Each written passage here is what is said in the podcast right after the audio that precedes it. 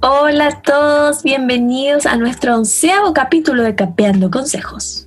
Ahora tengo voz de locutora radio. Sí, vamos mejorando en eso, ¿ah? Vamos mejorando, ¿ah? Eh, buenas tardes a todos. Les digo tarde porque estamos grabando haciendo las seis y media de la tarde. Eh, bienvenidos todos a, nuestra, a nuestro nuevo capítulo, que es un poco la continuación del capítulo anterior. ¿ah? Pero antes de adentrarnos en eso, como siempre, tenemos que saludar a nuestro querido Raimundo. ¿Cómo estás? Hola, Meli. Estamos muy bien. Un gran saludo a todas y a todos los que nos están escuchando. Eh, agradecen, agradeciendo siempre su atención. Y efectivamente, como dice, esto más que nada es una continuación continuación de lo que hablamos en el capítulo anterior, que de hecho harta gente lo ha escuchado. Eh, y mm, bueno, este, la temática del día de hoy va un poco más allá de lo que habíamos comentado de la carrera docente, de la evaluación docente, que fue el capítulo anterior. Y hoy día quiero hablar un poco de las condiciones y políticas que se necesitan para ver un mejoramiento del docente efectivamente, pero también conversar un poco de las opciones que tienen los docentes, aquellos que, profesores y profesoras que nos están escuchando y que quisieran eh, perfeccionarse, eh, qué opciones tienen y cuáles quizás como podrían ser ciertos criterios como para decidir eh, por qué camino desean ir en el, esto del perfeccionamiento docente, porque hay muchos caminos, la verdad, no hay uno solo. Entonces vamos a conversar un poco de eso. Entonces, Meli, eh, partamos conversando un poco a partir de lo que hablamos anteriormente acerca de que para poder perfeccionarse, tiene que haber un tema macro más eh, cohesionado y de alguna forma que tenga sentido. Y me parece que las políticas educativas son un elemento importante para poder empezar a pensar acerca de un perfeccionamiento docente. Eh, ¿Cuál es tu visión al respecto, querida amiga? Es verdad, porque las políticas educativas son el marco regulatorio que rige eh, la labor docente en lo cotidiano, pero además enmarca eh, el sistema educativo en una, en una visión particular que en Chile, como ya hemos dicho hasta el cansancio, creo que ya deben estar un poco cansados, pero lo voy a volver a decir, eh, tiene una visión súper mercantil. Entonces, tenemos ciertas leyes, eh, políticas educativas que apuntan hacia un rol del Estado. Eh, súper mínimo en cuanto a las decisiones que se toman en la educación. En Chile las escuelas públicas están eh, supeditadas a, la organización y a la gestión de los municipios. Por lo tanto, eso genera un sistema educativo altamente segregado porque también va a depender mucho de los recursos que tenga cada municipio. No contentos con esto también, en las políticas educativas se ha implantado eh, una visión también respecto al trabajo docente, bueno, entre muchas otras cosas, ¿cierto? Entre que los fondos públicos van hacia las escuelas privadas, ¿cierto? Y todo esto que lo sabemos de la segregación, de que finalmente se implanta un modelo de rendición de cuentas, ¿cierto? Accountability, donde eh, lo que se hace es buscar que eh, se mide la calidad de la educación en base a resultados de pruebas estandarizadas como en SIMSE, que lo único que hacen simplemente es reflejar el capital cultural de los estudiantes. Ya, dicho con esto también es importante, nosotros nos vamos a enfocar ahora en cuanto al rol docente, que promueve las leyes eh, educativas. Primero, no, no, sé si recordarles, pero contarles que en las políticas educativas chilenas el docente no tiene ningún, en ninguno de sus estatutos, en ninguno de sus incisos, para hablar desde, desde el lado del desde la ley. Eh, desde la ley, no tiene ninguna preponderancia eh, protagónica, no tiene ningún espacio donde, de decisión, no tiene ningún espacio de, de voz ni de voto. Entonces, ¿qué pasa? Eh, la Ley General de Educación establece un rol docente eh, que tiene, que tiene que ver con un rol súper técnico. No sé si se acuerdan, si no se acuerdan, yo les voy a recordar, no Por favor, amiguita, recuerden un poco acerca de eh, Yo les hablé de las distintas visiones que existen de los profesores y que eso está, esto está derechamente relacionado a cómo se están, han ido estableciendo las políticas educativas los últimos 30 años. La primera es cierto que tiene que ver con un profesor, agente responsable de la socialización eh, donde la escuela nace, ¿cierto?, para instaurar el concepto de nación, eh, cuyo rol es la transmisión de la cultura.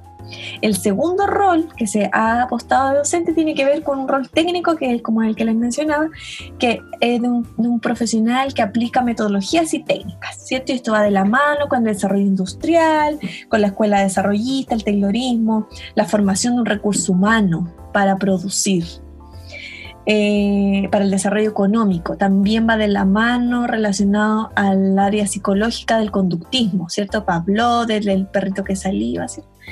Eh, los procesos pedagógicos son símiles a los procesos industriales. Por lo tanto, si aplicamos fórmulas, vamos a obtener o vamos a hacer más eficiente el proceso, obteniendo los mismos resultados. Eh, por lo tanto, se empiezan a generar estándares y se homogeneiza a todas las personas. ¿Cierto? Como si fuéramos todos máquinas, vamos a aprender lo mismo al mismo tiempo, de la misma forma. Qué bonito. Ya. ¿Suena familiar? Entonces, eh, si les suena familiar es porque efectivamente aceptaron, este es el modelo en el cual estamos trabajando los docentes hoy en día en nuestro país.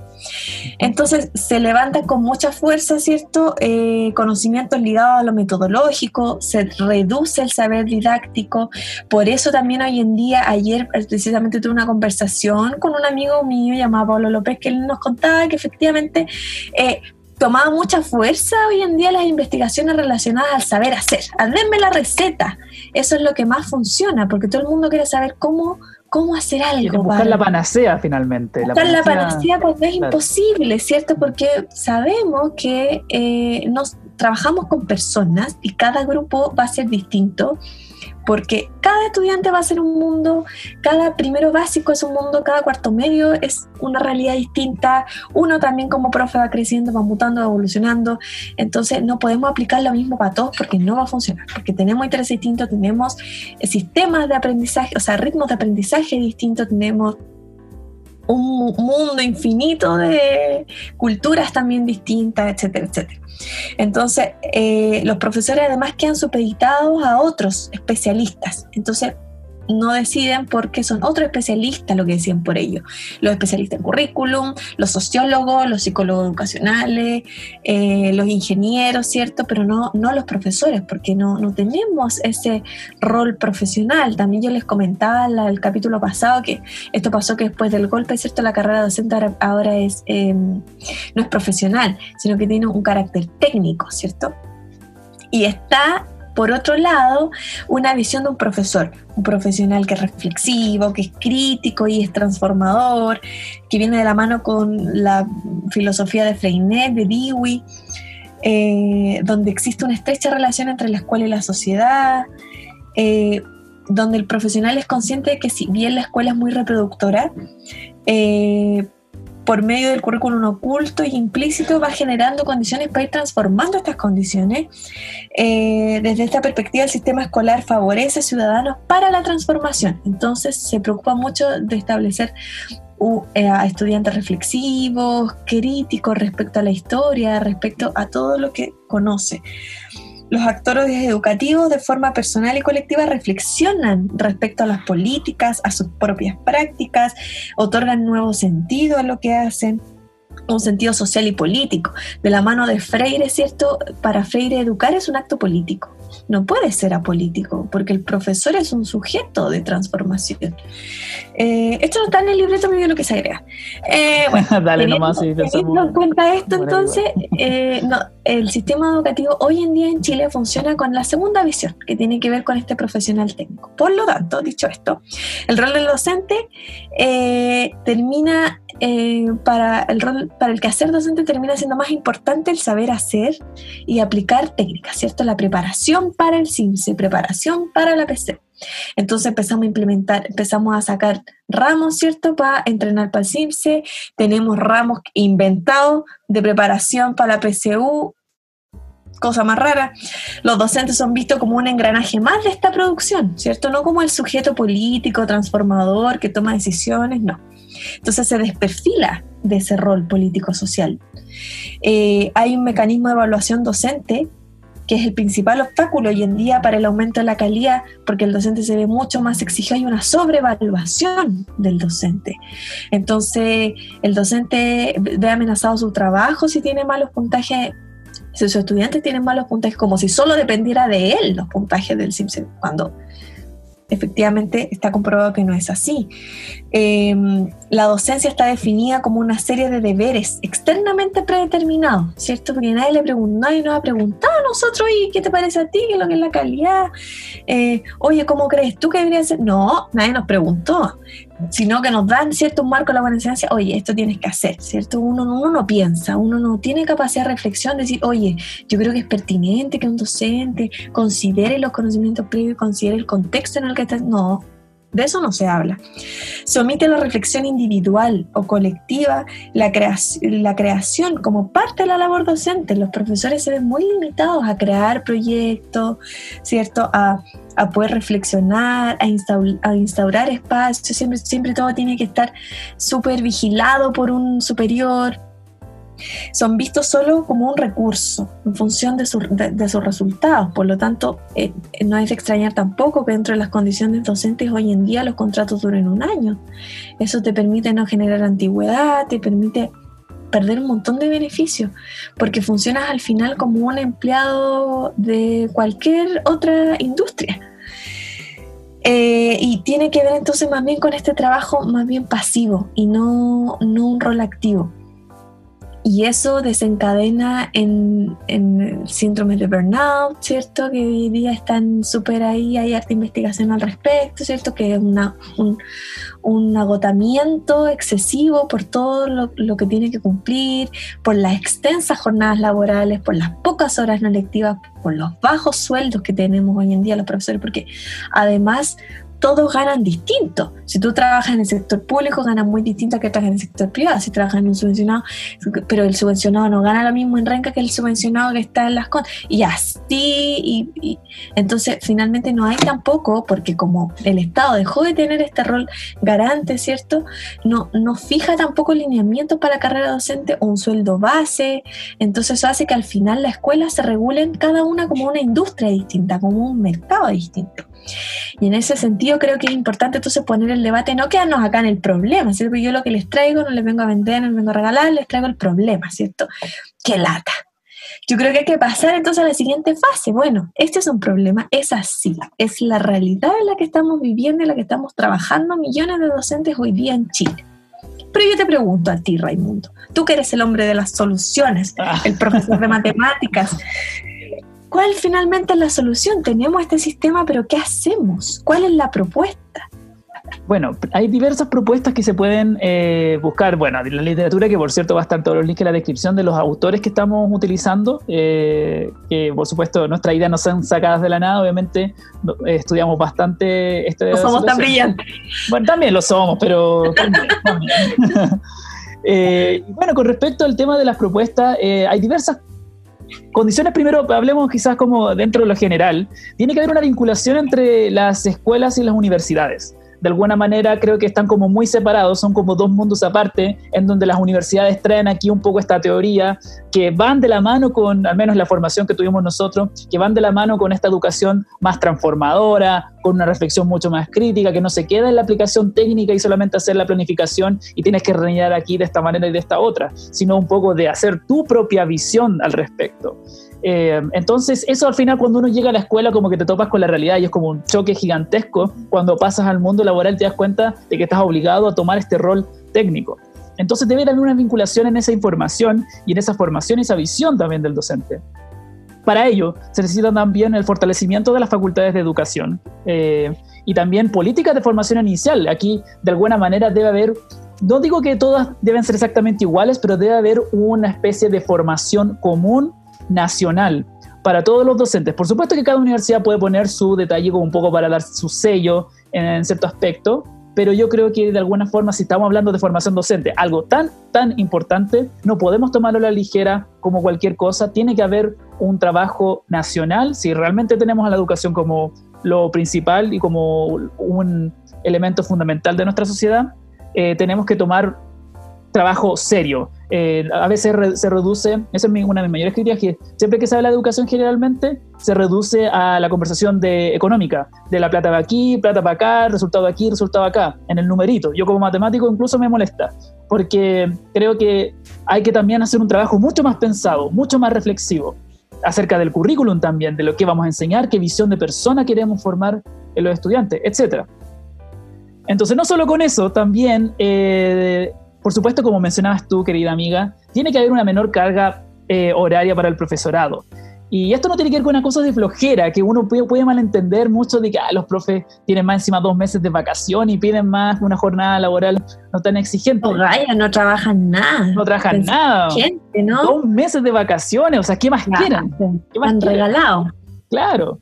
Entonces pasa esa situación, pero no se dan cuenta de que las jornadas, las jornadas laborales docentes son extensas y son agotadoras y más encima hay exigencias de administrativas que no tienen que ver solamente con lo no lectivo, ojo, que no tiene que ver con preparar la clase simplemente, sino también tiene que ver con un montón de papeleos, de un trabajo administrativo extra que el, que el docente tiene que llevar sí o sí y le quitan energía y le quitan tiempo.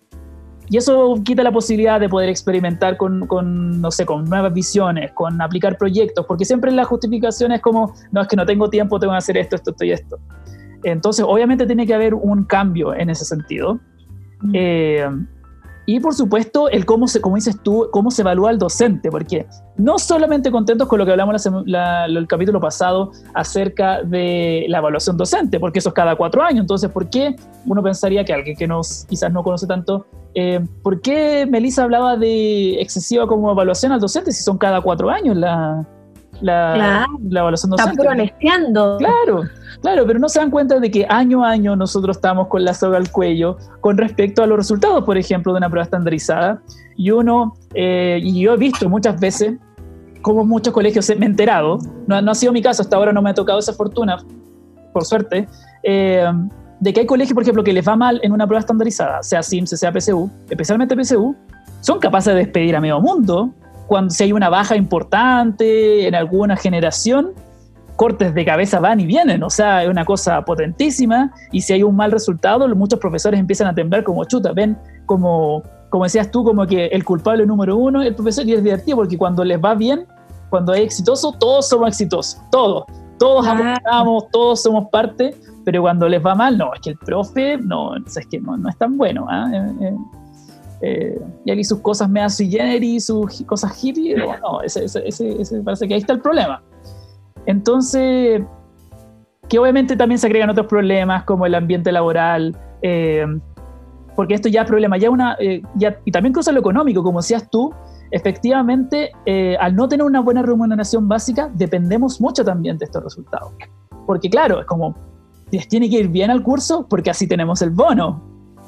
Entonces, claro, yo digo, ¿por qué no sería mejor tener una muy buena remuneración básica si nos estamos preocupando y tratar de eh, estar como urgidos de que si nos sacamos el bono? Entonces, eso es un problema. Obviamente, sí, es más plata para tu bolsillo, pero ¿cuál es el, cuál es, cuál es el, costo? Claro, el costo ahí. Entonces, ahí está mi problema de que efectivamente debe haber también una mejora en la remuneración básica, una estabilidad laboral que no tiene que ver con apernarse no tiene que ver con estar apernado en un trabajo y no hacer nada y estar garantizado la pega, sino de que, uno, que, el trabajo realmente, este tema de que todos los años van cambiando y cambiando y cambiando y tienes que hacer, va renovándose el contrato año a año, y como que siempre a fin de año está como la duda de, oye, ¿tú cachai aquí lo mejor? ¿Cachai como un poco esa situación que lo he visto muchas veces eh, y que provoca muchas veces esta rotación de profesores? Eh, habla también un poco de la falta de, una estabilidad laboral también, y eso también hace muy mal y es un estrés extra a todo lo que eh, mencionaba antes con las presiones de tiempo que tiene el profesor, eh, no solo en lo pedagógico, sino también en lo administrativo. Quería hacer un alcance ahí. Sí. Desde desde el liderazgo, el clima laboral es muy importante en una organización escolar, porque va a determinar cierto el grado de satisfacción que tenga la gente que está trabajando ahí y por lo tanto cuando hay un mayor grado de satisfacción hay mejores resultados de los aprendizajes. No estamos hablando de estandarizar, sino que una mejora también en la interacción estudiante-profesor. Dicho esto, uno de, la, de los indicadores para evaluar efectivamente el clima laboral de una organización escolar es la rotación de docentes. Entonces, cuando hay rotación constante, generalmente eso está asociado a malos climas laborales. Y eso también es algo que puede permear en el trabajo docente porque no solo que te lleves mal con tu compañero, o porque hay, sino que hay un clima hostil. Un clima hostil que te hace no estar contento, que te hace estar más desmotivado, más toda esta exigencia, imagínense. Eso era mi alcance. sí, Muy, muy, muy importante ese alcance porque, claro, efectivamente eh, hay colegios, eh, incluso puede ser que en el que estoy eh, es así, eh, no, es, no es demasiada rotación, o sea, como que es muy raro una situación de que hayan mucho cambio de un profe eh, en un año. Normalmente la gente tiende a quedarse. Eh, pero yo, pero vi, me acuerdo en la práctica, me acuerdo que pasaba mucho en un liceo que no voy a nombrar, que era increíble la rotación que tenía mes a mes. Mes a mes, ni siquiera año a año. Yo estuve un semestre y vi un montón de rotación. Es como, bueno, esta es la nueva profe de matemática, ah, muchos gustos, sí, bla, bla, bla. Dos semanas se fue la profe. y después pasaba, llegaba otra y se iba. Es como, ¿qué está pasando aquí? O sea, que esta cosa de ir, irse, llega a irse, llega a irse. ¿Qué pasa aquí? Y claro, efectivamente tiene que ver justamente con el clima laboral, que tiene que ver también eh, con la relación que tienen entre los colegas, el liderazgo, que no solamente tiene que ver con la cabeza, por cierto, tiene que ver la cabeza en esto, pero no solamente eso, sino también cómo eso se distribuye a los demás. Eso, eh, bueno, entonces no sé si quieres agregar algo más con respecto a las condiciones laborales. Eh, respecto a las condiciones laborales, eh, cambiar, eh, bueno, tú ya lo hablaste un poco de la organización, ¿cierto? La gestión también es importante. las políticas nacionales de formación inicial, ¿cierto? Es necesario que también el Estado se pronuncie respecto a, la visión que se va a, a, desarrollar en las distintas universidades. No es posible que todas funcionen como mundos separados, porque eso también va a ir determinando a la hora de trabajar que no haya un lineamiento respecto a lo que está, a los profesores que estamos formando en Chile y a, y, las herramientas que estos tengan. No puede ser que haya tan, tanta desigualdad respecto a eso. Eh, dicho esto, también le correspondería al Estado entonces capacitarnos gratuitamente, porque la profesión docente es una profesión compleja, señoras y señores, no solo por esto que le acabamos de explicitar, sino porque tiene que ver con una vinculación con un otro, con un otro permanente. Y eso, eso es lo que le da tanta complejidad. El porque, a ver, uno no es solo profesor, además se involucra, ¿cierto?, con los estudiantes, tiene que lidiar con, con, su, como con su etapa de desarrollo, con algunos problemas que van teniendo, uno también tiene que prestar asesoría a eso, a las familias también. Eh, y, por supuesto, que las generaciones de nuestros estudiantes van cambiando y la educación también. Por lo tanto, uno como profesor además debiese estar, igual que los doctores, perdón, constantemente actualizados. Sin embargo, ya ganamos poco y además si nos queremos especializar en algo tenemos que pagar un montón de cantidad de dinero porque sabemos que en este país estudiar es muy caro y el Estado no se hace cargo de eso tampoco, de la formación docente. Entonces, finalmente, si bien ustedes miran, bueno, los municipales a nosotros nos capacitan, pero finalmente hay que ver qué calidad de capacitación es la que nos están entregando. Segundo, en qué cosas nos están entregando capacitación. Y eso nos lleva al último punto de este capítulo, que tiene que ver entonces cuáles son las herramientas que tenemos hoy en día para las, a las cuales enfrentarnos nosotros y poder ir capacitándonos un poquito más. Sí, efectivamente, amiguita, eh, vamos a hablar de las opciones que tienen nuestros queridos auditores, auditoras, eh, acerca de, pucha, si quiero perfeccionarme, quiero, tengo ganas, a lo mejor tengo tiempo, eh, porque eso pues, siendo un factor, ya vamos a hablar de eso. ¿Qué opciones tienen uno para poder perfeccionarse como docente? Y si es su caso, le felicito porque efectivamente hay que mantenerse estudiando y hay que mantenerse de manera actualizada porque si no uno se queda atrás en muchas cosas. Eh, entonces, ¿qué opciones hay? La verdad es que hice una pequeña recolección de información y mm, hay varias. Una de ellas, yo creo que quiero partir con una que puede dar para harto igual, que tiene que ver con el Centro de Perfeccionamiento, Experimentación e Investigaciones Pedagógicas. Quizás ese nombre no suena mucho, si no les digo CPIP. El CPIP es, este, esto es un, organismo que participa, eh, es parte del Ministerio de Educación y que entrega, dentro de, otras de hartas cosas, eh, cursos de perfeccionamiento para los docentes. Entonces uno puede ir al sitio del CPIP, de hecho le voy a dejar el link en la descripción para que le echen una mirada. Y bueno, ahora en este momento por el tema de eh, la cuarentena solo están haciendo como diversas como cosas online, que por cierto me he metido algunas de ellas y funcionan pésimo, porque la conexión es mala, se queda pegado, no funcionan. Como que traté de meterme a dos y me rendí, como que no, no pude más. Y pasó, eh, pasa mucho que, bueno, que el CPIP tiene diversos cursos y anualmente van saliendo diversas cosas, algunos son presenciales, otros son semipresenciales y las temáticas son de lo que quieras, hay de todo. y en todas las regiones también. Esto se hace en todo, en todo Chile. Y hay de todo. Si quieres eh, tener un curso de didáctica de matemáticas, eh, existe un curso que son algunos que tienes que avanzar un poco eh, con clases presenciales cada cierto tiempo durante un semestre, y, o también hay algunos que también tienen una oferta de cursos online también. Y bueno... Cuéntale a la gente si es gratis o no. sí, sí. Uno tiene que postular, sí. uno postula estos cursos eh, y de alguna manera eh, estos cursos también uno puede acreditar, algunos puedes acreditarlos incluso eh, de para ser parte un poco de tu currículum que tienes también como este tipo de cursos. Ahora, ¿cuál es mi problema con el CPIP? Y quiero ser súper claro con esto. Mi problema con el CPIP que está como obviamente como es parte del ministerio, siento que se inscribe demasiado en el marco de buena enseñanza. Es más, hay muchos cursos que tienen que ver con la evaluación docente y tienen que ver con el marco de la buena enseñanza. Un poco como si yo quiero de alguna forma prepararme para poder hacer la evaluación docente. De hecho, existen cursos como para poder eh, tener una mayor claridad acerca de la evaluación docente. Entonces creo que de alguna manera siento de que se inscribe demasiado en el tema de la evaluación docente. Bueno, y, con respecto al CPIP, ese es mi problema un poco, que ellos siempre eh, de alguna manera buscan este, esta idea de prepararse también, no, no contentos con preparar para el PSU, no contentos con preparar el ciencia, también nos preparan, muchos se preparan y hacen cursos para, y extra obviamente, tienen, y nuevamente no es la jornada laboral, tienen que hacerlo después, en la tarde, qué sé yo, eh, para prepararse para la evaluación docente. Entonces, ese es mi, ruido con el CPIP y además sus cursos, como que en, mi humilde opinión, no, nos, no, digamos, no entregan tanto eh, como uno quisiera, como que no es mucho más de lo que a lo mejor un libro te puede no es O no es el foco al que nosotros al menos apostamos, ¿cierto? Que somos un poco más críticos del marco de la claro, Claro. Pero, pero si a usted también le interesa, es una opción. Sí, por supuesto. Es gratuito, mediante postulación, o sea, ya, tampoco es tan peor. No, claro. encontrar algo gratis en este país. No, claro, claro.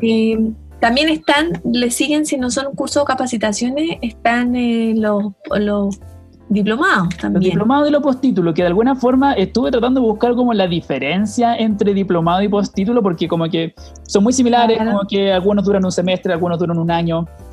Eh, la diferencia tiene que ver de que en el postítulo eh, te pide, te exige un poco más que vengas de la carrera que está relacionado específicamente. O sea, si educativa, claro. o sea, si estamos hablando de educación, un postítulo en educación, eh, de alguna forma como que es difícil que se meta alguien de otra disciplina a diferencia, por ejemplo, de los diplomados de los magísteres. Pero hablemos de un poco de los diplomados. Eh, Meli, tú eres diplomada en sí, de la Católica. Yo soy diplomada en la Católica. Entonces aquí yo les quería hacer un alcance. Hay diplomado de lo que sea, generalmente hay evaluación, hay, mucho. hay en gestión, hay en didáctica de, lo que se les ocurra. Mm. Eh, hay harta oferta. Eh, son caros, va a depender también de la institución a la que escoja. Yo les aconsejo ver bien las mallas, también el perfil que tienen, porque no todas las universidades tienen el mismo perfil, ¿cierto? Entonces, claro. hay algunas que son un poco más, ¿cómo decirlo?, em, conservadoras, ¿cierto? Y otras que son un poco más críticas. Que tienen con las em, visiones que tú mismo estabas hablando. Con las visiones de profesores a las que se puede, por supuesto. Y también hay algunas universidades, como la católica, y la Chile que piden eh, previa postulación. O sea, no es como que yo pago la matrícula y esté inscrita, no, uno tiene que postular. Entonces te piden ellos unos requisitos, hacer, qué sé yo, un ensayo, unas cartas de recomendación, etcétera, etcétera, y filtran gente. Mm. Hacen selección, entonces también hay ojos si usted quiere hacer un diploma, fíjese bien cuáles son los requisitos, si le piden o no eh, algún tipo de postulación previa o solamente tiene que que pagar. Creo que eso es importante aclararlo, que a veces les piden, es necesaria una postulación. Eh, los precios fluctúan entre del millón para arriba. O sea, lo más, más barato que puedas encontrar va a costar un palo. Eh, y duran un año. Un año, claro. Hay unos que son más cortos, quizás alguno puede que sea un poco más largo, pero en general. Y también hay versiones online y hay versiones presenciales y creo que están las semipresenciales también. También, sí, hay unos que son compartidos. que son, compartidos. Yo voy a eh, recomendarles algo.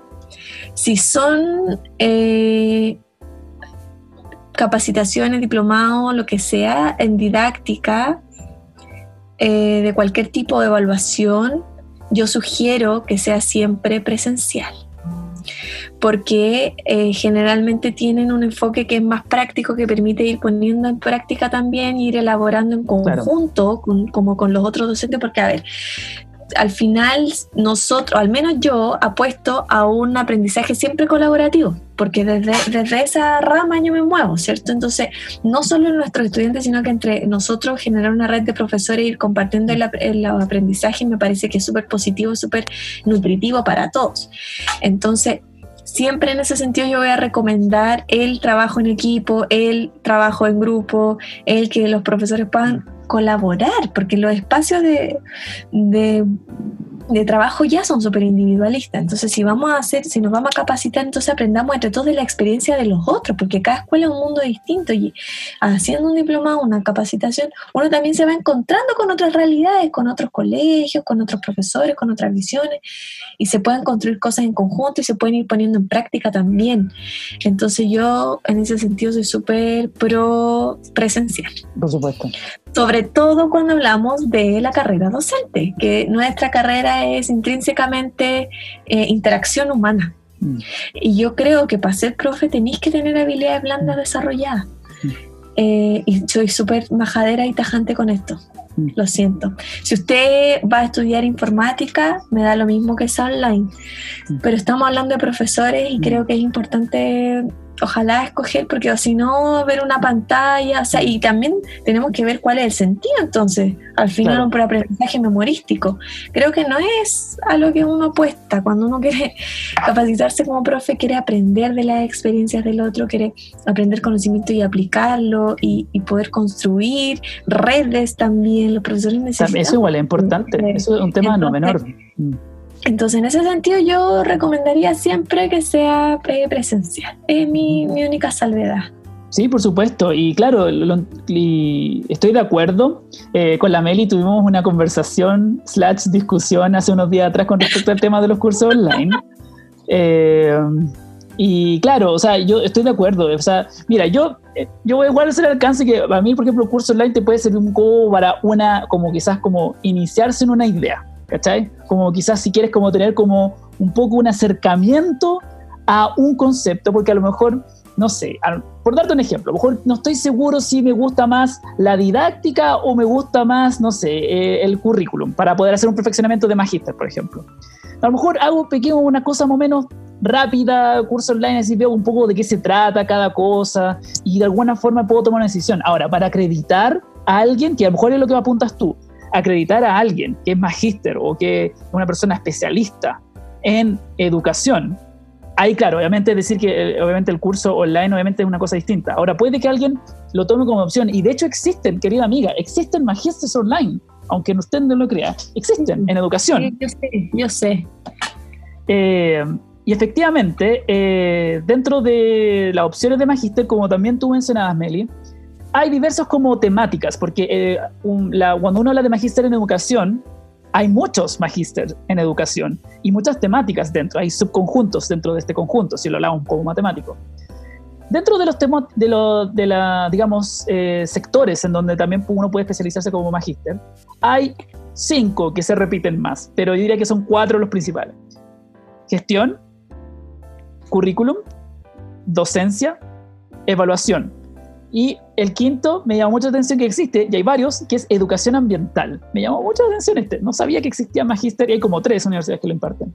Y bueno, la mayoría obviamente las posibilidades tienes en las universidades como la Católica, la Chile, la USACH, la, también está la UMCE, también tiene una oferta de eh, magíster, la UNAV, la, la, ¿cómo se llama? La de los Andes. La de los Andes, la Universidad Diego Portales, también tiene uno en gestión. Eh, la UNAV es la que ofrece online, por si no lo sabían. Y eh, bueno, algunos que tienen combinación, ¿ah? algunos que, por ejemplo, en la USACH es evaluación y currículum en un mismo magíster. Eh, el de nosotros, el que, estudiamos con Melissa, es eh, currículum y comunidad educativa. y bueno, entonces, como pueden ver, hay una gran oferta. Entonces, Meli, ¿tú qué le dirías a la persona si quiere tomar un magíster en educación y no sabe de qué? Yo creo que, insisto con el perfil de, de la universidad, ¿cierto? eh, eso es importante. Segundo, el, por supuesto que la opción de poder postular a beca, porque de verdad que ya los magísteres se nos disparan, están sobre los tres palos. Yo no sé, uno como profe gana bien poco, entonces ah, considerar por favor el lugar donde, donde pueda obtener algún tipo de rebaja o de beca, ¿cierto? De ayuda. Mm. Eso también... Eh, los profesores tal vez verlos con anterioridad y el tema de la acreditación es importante. Sí, qué bueno que porque finalmente, claro, y, si quieren a, alguien irse al extranjero, qué sé yo, es importante igual que la universidad en la que tú estés haciendo tu posgrado, tu capacitación o lo que sea, esté acreditada. Entonces, a veces hay gente que le da lo mismo pero, por ejemplo, si está acreditada, puedes obtener la beca, entonces tiene más posibilidades de obtener beca. Entonces, también hay que verlo como por ese lado y por el lado de prestigio también. O sea, finalmente eso también le va a dar prestigio y más peso un poco a tu, a tu magíster en este caso, que estamos hablando de magíster, ¿cierto? Claro, claro, completamente. Eso le diría yo. Sí, completamente. Bueno, exactamente como lo que yo tenía importante el, tiempo, porque hacer un magíster eh, o un diplomado también es bien, sale bien pesado, considerando que estamos hablando de profe, como dijimos anteriormente, que trabajamos caleta. Eh, es importante dedicarle tiempo porque es muy demandante, muy, muy demandante. quiere hacerlo bien y en serio. Trabaja 45 horas y además, yo me estoy poniendo en el caso de además cuando eres madre. Claro, y además, claro, entonces es, es, bien agotador, hay que, hay que pensarlo bien en ese sentido y tratar de ser súper organizado y ver la posibilidad de reducir horas a lo mejor, no sé, pero algo hay que sacrificar porque de verdad es súper, súper complejo el tema de, los, de los tiempos. Sí, por supuesto, y efectivamente yo creo que es algo a considerar. Eh, si tienes una carga horaria demasiado grande eh, y en verdad no puedes reducirla, pucha, piensa bien si estás dispuesto a gastar plata, no solamente plata, sino también tiempo. Es tiempo. Y energía. Y, energía, porque, porque para quienes no sabían, generalmente como los magísteres son posgrado, todos trabajamos y todas las, generalmente las clases son en la tarde, digamos desde las 6 en adelante y a veces terminamos hasta las 9 de la noche. O a veces a las 7 empiezan de 7 a 10. Claro, claro, entonces son horarios vespertinos. Entonces, como son horarios vespertinos, eh, uno está mucho más cansado, no está con la misma energía que tenías, más todos los problemas, porque cuántas veces, amiguita, nosotros no llegamos chatos de problemas de la pega, con cuestiones, con problemas, y uno tiene que entrar con la mejor disposición en la clase porque tienes una clase de, no sé, de currículum, o tienes clases de epistemología. Eh, de lo que sea, pero es importante considerar el tiempo. Claro. Como por un tema también de salud emocional y física tema también es importante. El autocuidado es muy importante. Entonces, claro, si queremos capacitar tenemos que pensar en eso. También están los doctorados, ya que eso ya es... Claro. Estamos hablando de ligas mayores, ya estamos hablando de cuatro años sacrificados de tu vida, de claro, eh. que mucho estudiar. Claro, y eso tiene que ver más que nada por si quieres investigar. Claro. Sí. Eh, o sea, los doctorados están en esa línea de investigación. Entonces también hay que tener en cuenta eso. Si nos queremos capacitar en algo, deberíamos hacer entonces un postítulo, ¿cierto? o capacitaciones. Pero si, no, si queremos como investigar, ya deberíamos irnos entonces a la línea más de magíster o de doctorado. Y también esa es una definición bien importante a tener en cuenta sí. y a discutir. Es verdad. Eh, también yo les sugeriría hablar con personas que hayan hecho magíster o posgrado o postítulo, lo que sea que estén pensando hacer, eh, para que también les den un poco de orientación, su opinión y puedan decidir mejor qué área o qué universidad, ¿cierto? Acá no vamos a promocionar ninguna porque no nos están pagando para eso, sí, no, no, no para eso. Pero, porque, no, porque no, porque siento que tampoco corresponde, pero sí tratamos, o sea, lo que tratamos de darle a ustedes es la, las mayores luces para que puedan tomar como buenas decisiones. Exactamente. Sí, obviamente, si, si, necesitan como conversar con nosotros sobre, a lo mejor tienen dudas y no conocen mucha gente, eh, para, no sé, eh, sobre educación y quisieran conversar con alguien y no saben cómo decidir, pueden conversarnos con nosotros, pueden escribirnos al, Instagram. ¿Y cuál es el Instagram a todo esto, querida amiga? Tapeando.consejos. Ese es nuestro Instagram, por si se lo olvidó, por si uno nos sigue, por si se lo olvidó compartirnos, compártanos. Por favor. Estamos en Spotify, en Apple, en YouTube, en todas las plataformas visuales y Así que eso, para que nos siga, nos comparta. Muchas gracias por escucharnos. Si llegó hasta acá porque ha escuchado todo nuestro querido llamado capítulo, onceavo capítulo. Exactamente. Eh, agradecidos de que nos escuchen, agradecidos de que participen, déjenos en los comentarios, escríbanos qué les pareció este capítulo. Para nosotros es súper, súper genial cuando alguien nos escribe, cuando alguien escucha un capítulo entero y nos comenta acerca del tema. Somos más que felices, para mí eso es como la mejor paga frente a todo esto es cuando ocurren estas situaciones y es muy enriquecedor. Y tampoco se olviden de que nosotros también somos bastante activos en redes sociales, eh, así que el viernes eh, nos vemos también ahí a nuestro live, que siempre ahí conversamos de otro tipo de tópico un poco más suelto. Así que eso, eh, ¿algo más que decir, querida amiga? Nada más que agradecer siempre un besito y un abrazo virtual todavía aún para todos los que nos están escuchando. Chao, chao. Chao.